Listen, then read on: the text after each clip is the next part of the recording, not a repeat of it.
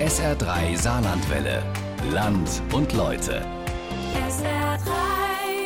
Großes entsteht immer im Kleinen, so lautet ja der Slogan des Saarlandes. Und das gilt auch für den Klimaschutz. Damit Deutschland das selbstgesteckte Ziel CO2-neutral bis 2050 oder früher erreicht, muss auch was im Kleinen passieren. An der Basis in den Landkreisen, Städten und Gemeinden.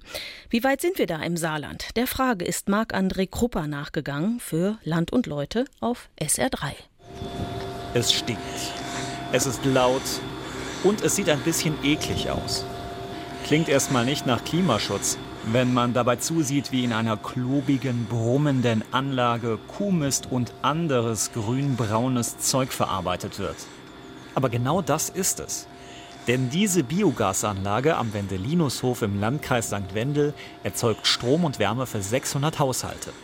Der Betreiber, Markus Eiding aus Hermeskall, erklärt mir die Funktion der Anlage deshalb auch nicht ganz ohne Stolz.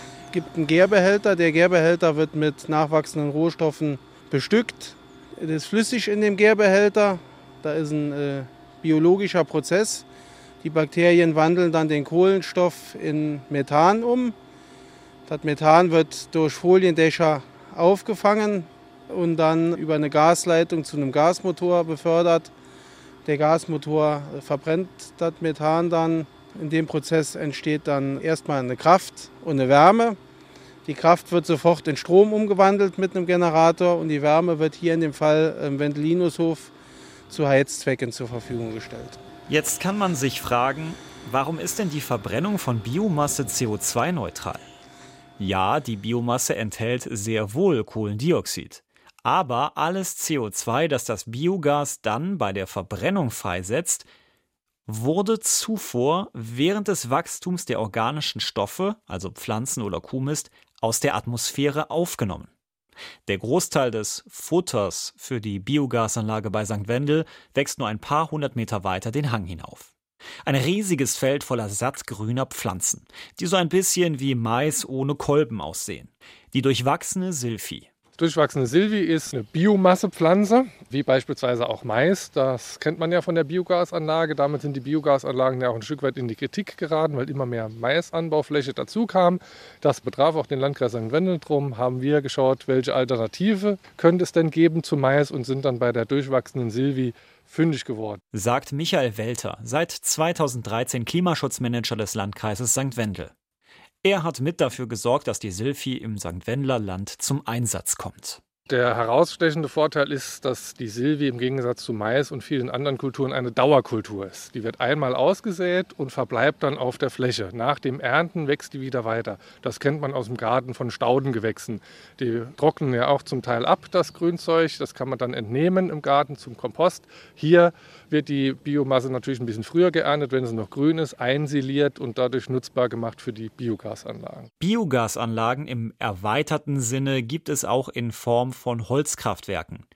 Die werden, wie der Name schon sagt, mit kleinen Hackschnitzeln aus Stammholz oder auch Altholz befeuert und sorgen für ordentlich Heizkraft, auch hier im Landkreis. Als die äh, Gas- und Ölheizungen marode wurden, hatten wir nach Alternativen geschaut. Die sollten natürlich erneuerbar sein und sind dort bei Holzhackschnitzeln fündig geworden und deshalb gibt es Hackschnitzelheizungen in den Schulen. Und die befeuert die Schule dauerhaft, also komplett das ganze Jahr, wenn ich jetzt irgendwie da genau. heizen will. Ja, es sind auch große Pufferspeicher verbaut. Die werden über Nacht dann aufgeladen von der Heizung, dass wenn morgens der Spielbetrieb losgeht in der Schule, genügend Wärme zur Verfügung steht. Die Schulen werden ausschließlich mit Holzhackschnitzeln beheizt. Allerdings, bisher profitieren lediglich zwei Schulen im Landkreis von der emissionsarmen Holzheiztechnik. Das kann man natürlich theoretisch bei allen Schulen so machen. Die Hackschnitzel haben einen kleinen Nachteil, man braucht einen Lagerplatz für sie. Man braucht also irgendwo an der Schule ein bisschen Platz, wo man diese Lagerstätte errichten kann. Bei diesen beiden Schulen ist es so gewesen, dass es noch zum Teil alte Kohlekeller gab von ganz früher, die man dann sehr einfach umrüsten konnte zum Hackschnitzellager. Und um sich eine Vorstellung von der Dimension der Holzlagerung zu machen, ergänzt Biogasexperte Markus Eiding. Um ein Liter Heizöl zu ersetzen, braucht man 12,5 Liter Hackschnitzel.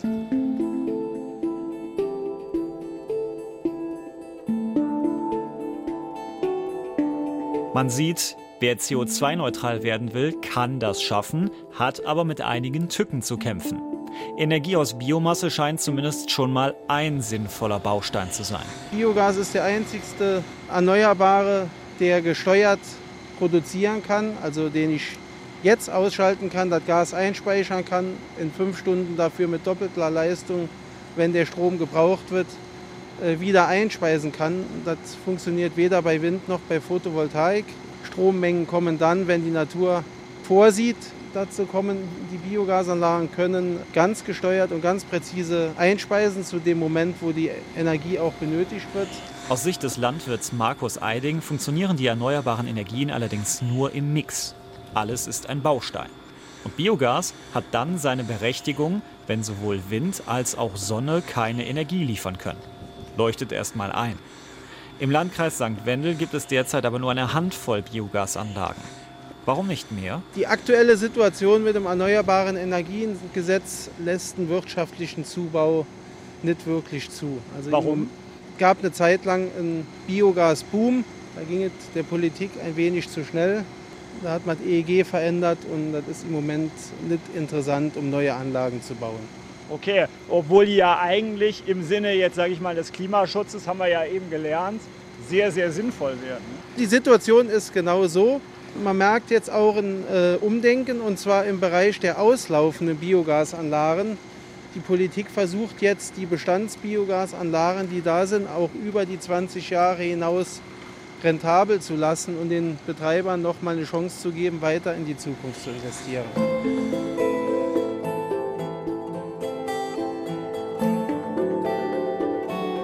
Insgesamt im Saarland soll in Zukunft möglichst so investiert werden, dass wir unseren Strom komplett aus verschiedenen erneuerbaren Energien wie Wind, Sonnenkraft oder eben Biogas beziehen. Und dass wir unseren CO2-Ausstoß auf Null senken. Eine Aufgabe, die es in sich hat.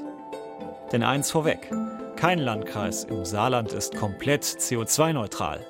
Sie alle streben den Horizont 2050 an, so wie es die EU und Deutschland offiziell ausgerufen haben. Seit dem Urteil des Bundesverfassungsgerichts verschärft sich die Situation. Denn Deutschland muss demnach seine Klimaziele nachbessern. Also doch 2045 oder sogar 40? Kriegen wir das im Saarland hin? Der Landkreis St. Wendel hat sich zumindest hohe Ziele gesteckt. Denn er will unter den 52 Kommunen und den sechs Landkreisen der erste sein, der eines Tages komplett klimaneutral lebt und arbeitet. Dafür muss er sich natürlich auch an seinen konkreten Handlungen messen lassen. Im Jahr 2013 wurde der erste Schritt getan, als Michael Welter der erste Klimaschutzmanager im Saarland wurde. Als es 2013 losging, da war ich ja noch ein Exot der erste auf Landkreisebene, einer von wenigen. Inzwischen bin ich einer von vielen. Viele haben nachgezogen und viele sind jetzt auch aktiv an dem Thema dran. Ich sage nur als Stichwort Fridays for Future. Das Thema ist jetzt in der Breite auch in der Bevölkerung angekommen und das ist natürlich schön festzustellen. Natürlich möchte mir der Landkreis St. Wendel seine Vorzeigeprojekte und seine Initiativen für Null CO2-Emissionen stolz präsentieren. Denn wer will sich schon nachsagen lassen, die Energiewende komplett verschlafen zu haben? Aber reicht das alles? Bleibt es bei Leuchtturmprojekten, die vielleicht nur ein Tropfen auf dem heißen Stein sind? Fragen wir das Professor Peter Heck vom Umweltcampus Birkenfeld in Rheinland-Pfalz.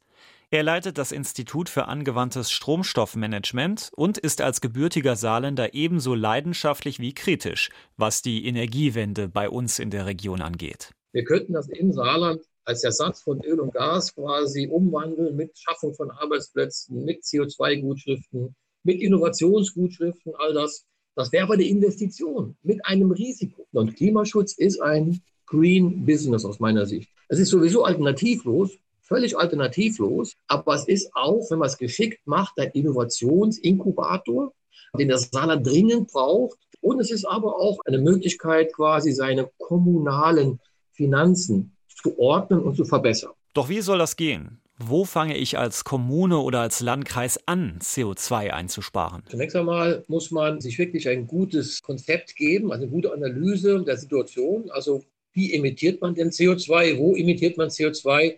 Und was kostet diese Emission? Das geht ja letztendlich immer um Geld, gerade wenn man in einem relativ armen Flächenland ist, muss man wirklich sauber analysieren und zwar so analysieren, dass man es wirklich umsetzen will.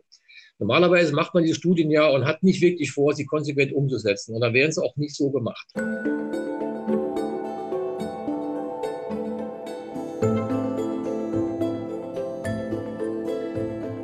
Solardächer auf öffentlichen und privaten Gebäuden, Biogas, Fahrradwege, Windräder, Elektromobilität.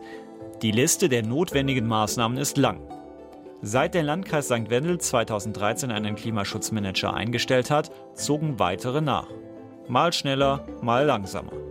So hat etwa der Landkreis Saarlouis seit 2015 einen eigenen Klimamanager. Auch Städte und Gemeinden beantragen eine solche Stelle. Beispiel Homburg oder der Regionalverband Saarbrücken. Hier hatte es zum Teil lange politische Diskussionen um eine solche Stelle gegeben, obwohl die fast komplett finanziell gefördert wird. Homburg hat sich zuletzt dazu durchgerungen, einen Klimaschutzmanager im kommenden Jahr einzustellen. Im Regionalverband hat man vor kurzem erst ein veraltetes Klimakonzept erneuert und eine Stelle für Klimaschutzmanagement beantragt. Seitdem die Bundesregierung 2020 das Corona-bedingte Konjunkturpaket beschlossen hat, sind auch für den Klimaschutz neue Fördermöglichkeiten frei geworden. Das bedeutet, finanzschwache Kommunen haben erstmals die Möglichkeit, für kommunale Klimaprojekte 100% Förderung ohne Eigenanteil zu beantragen. Beispielsweise für den Radverkehr oder für Klimaschutzmodellprojekte. Wie innovativ man sein kann, zeigen Regionen wie der Rhein-Hunsrück-Kreis, der zwischen Ida-Oberstein und Koblenz liegt. Die Region könnte tatsächlich der erste komplett CO2-neutrale Landkreis in Deutschland sein. Es gab einen unheimlich engagierten Landrat, der sich selbst mal seine Heizungsrechnung von 1970 genommen hat und dann von 1990 und gesehen hat, also wie da die Kosten steigen und das Geld komplett aus seinem Landkreis rausgeht. Und der hat dann gesagt, ich mache mir so eine Klimastudie. Die haben wir dann auch gemacht und dann setze ich das auch konsequent um, auch gegen Widerstand in seinem eigenen Verwaltungsapparat, ne, die ihm das ja auch nicht unbedingt glauben wollten, aber er hat das einfach durchgesetzt. Er hat gesagt, wir müssen das machen, wir haben eine Verantwortung und wir wollen regionale Wertschöpfung. Daraus geworden ist eine absolute Musterregion in Sachen CO2-Einsparung. Modellanlagen für große Stromspeicher, Windkraft, flächendeckend Solaranlagen, LED-Straßenbeleuchtung und Elektrobusse. All das hat der Rhein-Hunsrück-Kreis umgesetzt. Das ist so, wie die Zukunft eigentlich sein sollte.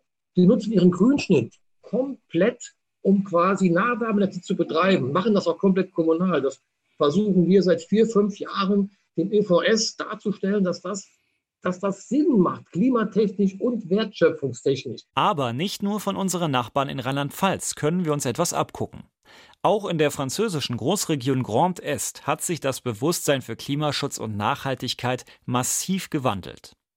Jean-Philippe Thiol arbeitet für das Observatoire des Villes Vertes. Das ist eine Organisation, die sich um die Begrünung von Städten und den nachhaltigen Nutzen von Flächen bemüht. Er sieht eine klare Tendenz zum ökologischen Umdenken. Die Menschen in Frankreich haben wirklich deutlich mehr Bewusstsein entwickelt, was Nachhaltigkeit angeht. Zum Beispiel beim Einsparen von CO2. Aber das geht noch weiter. Zum Beispiel auch bei der Biodiversität, der Müllentsorgung und Verwertung. Klar, da gibt es auch immer noch Hindernisse. Denn man muss den Städten und Gemeinden natürlich auch die Eigenverantwortung überlassen etwa Projekte zur Begrünung von Flächen zu realisieren. Da gibt es sehr viele administrative Auflagen, zum Beispiel für Parkplätze. Aber das kann man ja bei der Planung gesetzmäßig ändern. Da gibt es viele Optionen. Das Observatoire gibt jedes Jahr ein Ranking mit den grünsten französischen Städten und Gemeinden raus. Auf den Top-Plätzen liegen schon seit längerem Straßburg, Nancy und Metz. Letzteres sogar aktuell auf Platz 3. Das ist umso bemerkenswerter, da gerade die französische Großregion Grand Est die Region mit der drittgrößten Industriedichte in Frankreich ist. Was wird in diesen Städten konkret für Umweltschutz und CO2-Neutralität gemacht? Die Art, wie sie mit Grünabfällen umgehen. Dann gibt es sehr viel Bürgerbeteiligung.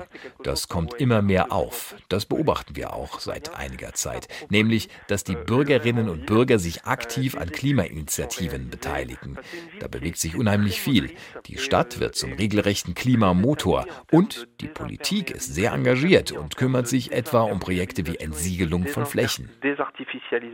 Trotz all der schönen Visionen und Vorhaben für eine nachhaltige Welt gibt es immer wieder Hürden auf verschiedenen Seiten. Und hier muss die Politik aus Sicht des Professors für Klimawirtschaft, Peter Heck, einen Drahtseilakt meistern. Sie müssen mit den Projekten anfangen, die möglichst viel äh, Konsens haben. Ja? Ähm, zum Beispiel Aufdach-Photovoltaikanlagen ist ja eigentlich ein No-Brainer ähm, der relativ, relativ leicht umgesetzt werden kann. Und dann kriegen Sie einfach mal ein Gefühl dafür, dass die Menschen mit Ihnen sind und dass man Geld verdienen kann mit Klimaschutz. Und dann können Sie die nächsten Projekte machen ja, und sich von den leichten zu den schweren hocharbeiten. Doch selbst bei diesen sogenannten No-Brainern, also absolut nachvollziehbaren Basisprojekten, fangen die Widerstände an. Das ist Alltagsgeschäft für Klimamanager Michael Welter aus St. Wendel. Dass beispielsweise sich eine Kommune meldet oder ein Projektierer und sagt, Herr Welter, ich will da die und die Anlage bauen, jetzt gerade aktuell Freiflächen-PV-Anlagen und da gibt es ein bisschen Widerstände, dass dort nach Unterstützung gefragt wird, äh, die Vorteile mal hervorzuheben und darzustellen. Aber ansonsten äh, sind es mehr die Skeptiker. Also wir machen natürlich viele Veranstaltungen, wo wir dann natürlich auch neue Technologien vorstellen, neue Herangehensweisen. Und dann gibt es natürlich immer die, die sagen, ja, das haben wir aber schon immer so gemacht und warum soll ich jetzt eine PV-Anlage aufs Dach machen und so. Da hat man natürlich mit vielen Vorurteilen zu kämpfen. Dabei steht seit zehn Jahren im Landkreis St. Wendel ein Solardachkataster für alle Kommunen zur Verfügung. Hier können Bürgerinnen und Bürger prüfen, ob ihr Dach für die Nutzung von Sonnenenergie geeignet ist. Der Klimamanager rechnet mir vor, wie viel Energie die Menschen für welche Tätigkeit verbrauchen. Ganz vorne die Beheizung von Privathäusern und der Industrie. Das macht 50 Prozent aus. Danach 30 Prozent für den Verkehr und die verbliebenen 20 Prozent für den Strom. Die Elektromobilität, aber auch natürlich ÖPNV-Konzepte, gerade für den ländlichen Raum, dass man weniger Autos fahren hat, also nicht nur die Antriebstechnologie wechselt, sondern auch guckt, dass wir vielleicht weniger Autos in Zukunft brauchen. Und im Wärmebereich geht es natürlich darum, die Öl- und Gaskessel, die jetzt noch in Betrieb sind, sukzessive umzustellen auf Wärmepumpen, die dann mit Strom laufen oder Hackschnitzelheizungen, wie wir das an zwei, mehreren Schulstandorten machen solche Konzepte forcieren. Und im Strombereich sind wir schon sehr gut aufgestellt durch die Möglichkeiten, die wir schon besprochen haben, Wind, PV, Biogasanlagen. Und wo wir unbedingt ran müssen, ist der Wärmebereich und der Verkehrsbereich.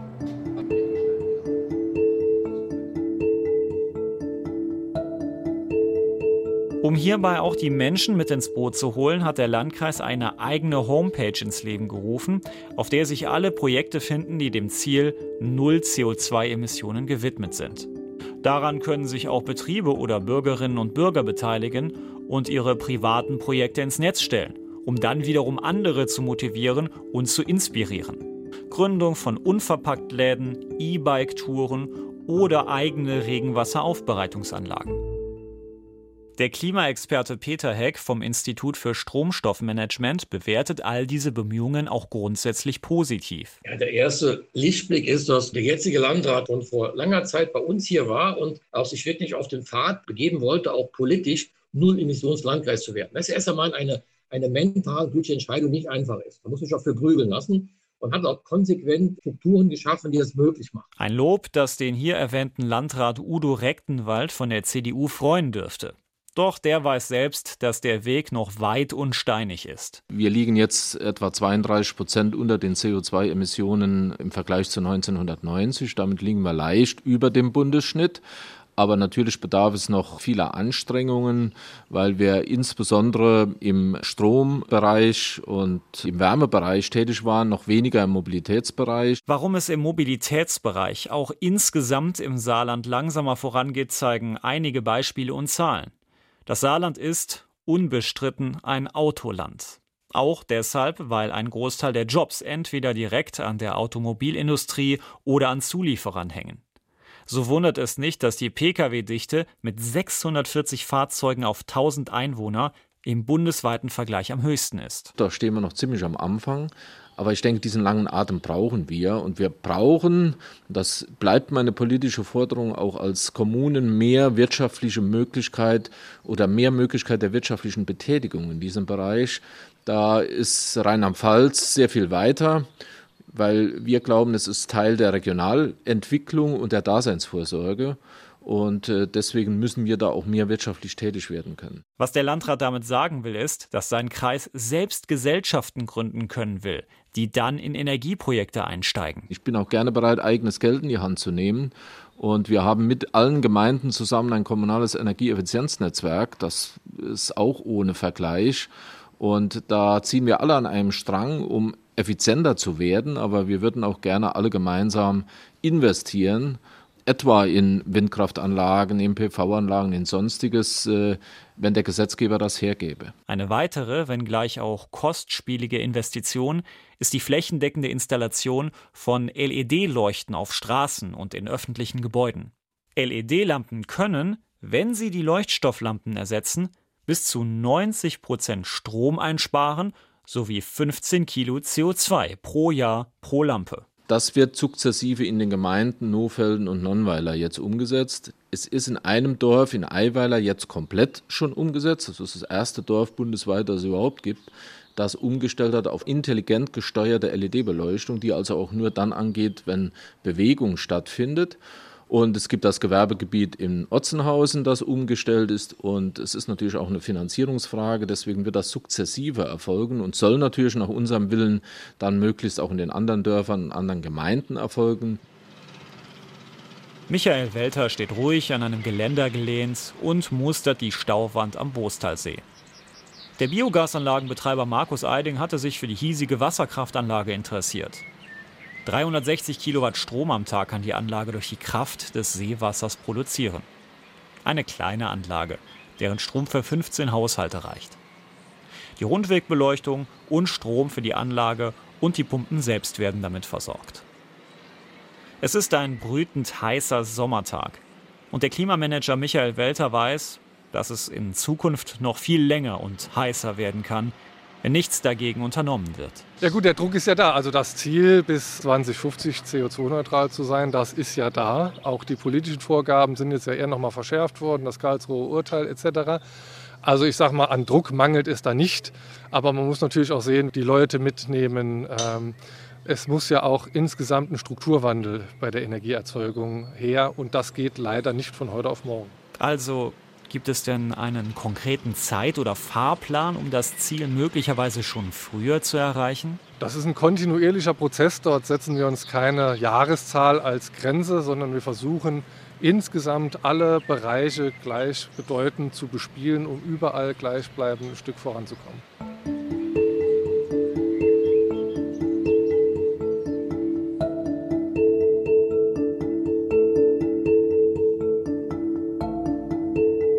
Es bleibt der Eindruck, dass der Landkreis St. Wendel unter den saarländischen Regionen und Kommunen tatsächlich eine Vorreiterrolle übernehmen will und das auch kann. Die ersten Weichen sind gestellt und es gibt eine Reihe von innovativen und nachhaltigen Maßnahmen, um dem Ziel, bis 2050 CO2-neutral zu werden, nahe zu kommen. Es bleibt aber auch die Forderung an Bund und Land, mehr eigene Rechte zu bekommen, um wirtschaftlich aktiv zu werden und um Klimaschutz vor Ort zu betreiben. Denn das Problem ist, in den nächsten 30 Jahren betreten wir so langsam die kritische Zone, von der auch Umweltprofessor Peter Heck warnt. Da nämlich, wo es weh tut, wo die Widerstände größer werden und wo in noch größerem Maße die Unterstützung der Bürgerinnen und Bürger gefragt sein wird. Wenn es bürgerfreundlich ist, dann machen die Bürger eben auch mit. Na, weil wir brauchen die Bürger. Wir brauchen für unsere Nahwärmenetze, wir brauchen die Bürger für die Mobilitätskonzepte, wir brauchen die Bürger auch für den nachhaltigen Konsum. Na, irgendwann müssen wir mit jemandem darüber reden, wie sie sich ernähren wollen. Dann sollen sie natürlich saarländisch, regional möglichst sich ernähren. Und das ist ein ganzer Komplex von Dingen, die man nicht voneinander trennen kann. Wir müssen aus dem Quark und wir müssen aus unserer Behäbigkeit und Komfortzonenmentalität raus in die neue Welt hinein. Aus dem Quark raus will der Landkreis St. Wendel als nächstes beim flächendeckenden Ausbau von LED-Lampen und beim ÖPNV. Denn zum Beispiel die Völklinger Verkehrsbetriebe schaffen sechs Elektrobusse bis 2023 an. Und in Trier sollen es sogar 90 Stück werden. Im St. Wendlerland gibt es diesbezüglich noch keine konkreten Pläne. Vor allem, weil alle ÖPNV-Leistungen an Busunternehmen vergeben wurden und die letzten Endes entscheiden müssen, ob sich die Anschaffung rentiert. Der Landkreis kündigt an, aktiv dafür zu werben. Aber das muss er auch. Denn der Wandel ist nötig, wenn man 2050 oder sogar früher tatsächlich am CO2-Ziel grüne Null ankommen will.